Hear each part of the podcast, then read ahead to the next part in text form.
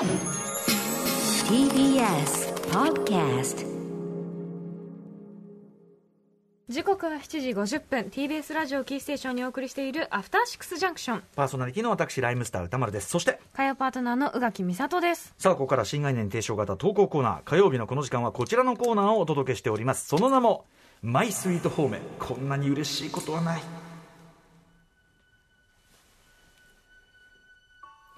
人から言われた何気ない褒めの一言。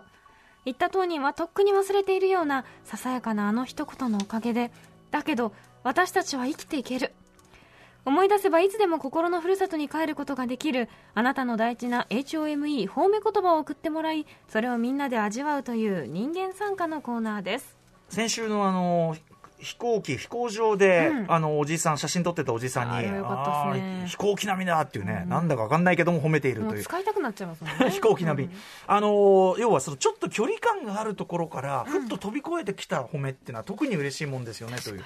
そんな一例をご紹介したいと思います、はい。にゃんころモチベイさんからいただいたマイスイート褒め。こんなに嬉しいことはない歌丸さん、宇垣さん、こんばんは。こんばんはえー今週の日曜は母の日ですね、5月8日。あ、そうなんですよね。それまで思い出した、えーそれで思い出した数少ない僕の方面をご紹介します。あれは数年前のことです。うららかな春の日の夕方、息子と共に参加しているカブスカウトの活動でハイキングを終えた僕は、解散場所で子供たちから、今日は母の日という声を聞きました。例年母の日には妻にお菓子やちょっとした小物などを渡していたのですが、その年に限ってすっかりプレゼントを買うのを忘れていました。今からどっかに買い物に行くような時間でもなかったので、今年はストレートにお花を買って帰ろうと思い、息子と駅前の本花屋に入りました。しかし、母の日ということで、本え花屋さんは大混雑。定番のカーカーネーションは残り数本で、なんだか小ぶりの可愛らしいものしかありませんでした。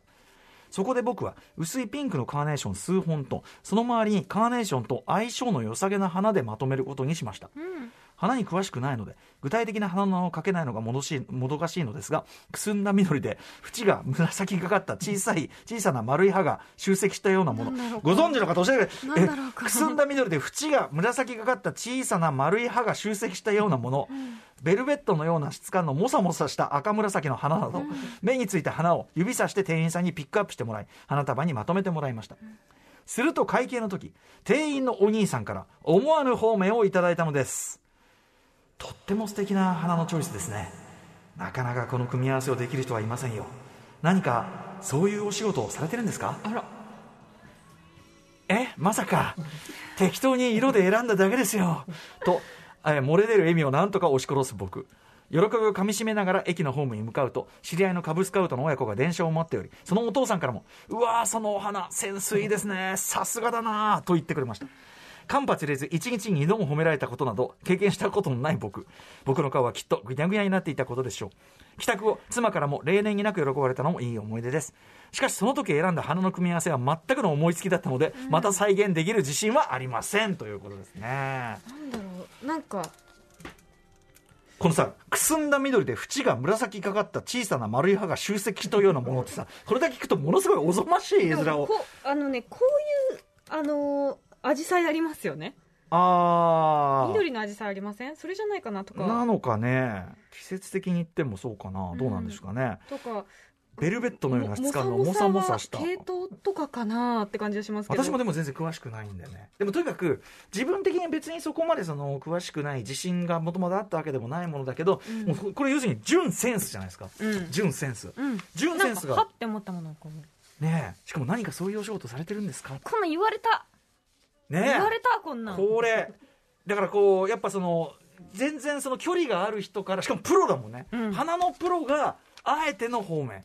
しかもその歩いててただその知り合いのお父さんも方面だからもう間違いないセンス ぐにゃぐにゃになってたことでしょう。でもね実際に奥様もすごく喜んでっていうことですしそれ嬉しいよね。花束パパってやって褒められたらいいなそんな日が来るのかな。やってみたらいかがですか？僕はでもね、なんかちょっとこういう時になんていうのかななんかその自分自分に寄せちゃうんですよね。なんかこう俺はワントーンが好きみたいな。あなんかその自分の好きなセンスに寄せちゃうんですよね。うん。人が喜ぶものを選ぶ気がさらさらないっていうか。なんかこう相手の好きな色とか好きな花とか。相手の気持ちなんてわからないじゃないですか。人の人の気持ちなんてわからないじゃないですか。そんなものは。そうそうか。そうそうそうそうか。いや花はとにかく自信がないのよ。何をもってよしとしてるのかが、まあそうですよね。それはそうですよね。そうそう。だから自信がないジャンルでもこんなこと言われたらさぞかし。しかもそんなにこう気負って多分作ってもなくそうだね。ボンボンボンってしたら、まあ、これとこれとこれと。あなんかなったらだからなんかあの食べ物の時のあのなんていう彩りの感覚なんでしょうね、うんうんうん。ここにちょっとこう赤欲しいなみたいな、うんうん。ちょっとななるとなるとなるとなるとラーメンだったの？今急にラーメンだった？なるとなるとネギ。みたいなね。ほうれん草彩ねりいいみたいな。トマトも添えとくみたいな、でもそういうことでしょ？結局はね、うん。トータル感ってね。でそしたら何かそういうお仕事されてるんですか？デザイナーさそんそかですか？もそもさ何かそういうお仕事されてるんですか？これってもう大抵の時に行けるホームじゃない？これ、にやり。ねえあのーなんだろうね、まあ、僕だからそのあれですよ。そのだからファッションデザイナーの方ですかって言われたことありますよ。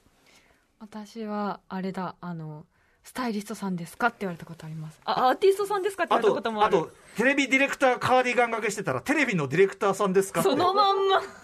本当かと思いました実話ですこれ。Six Junction.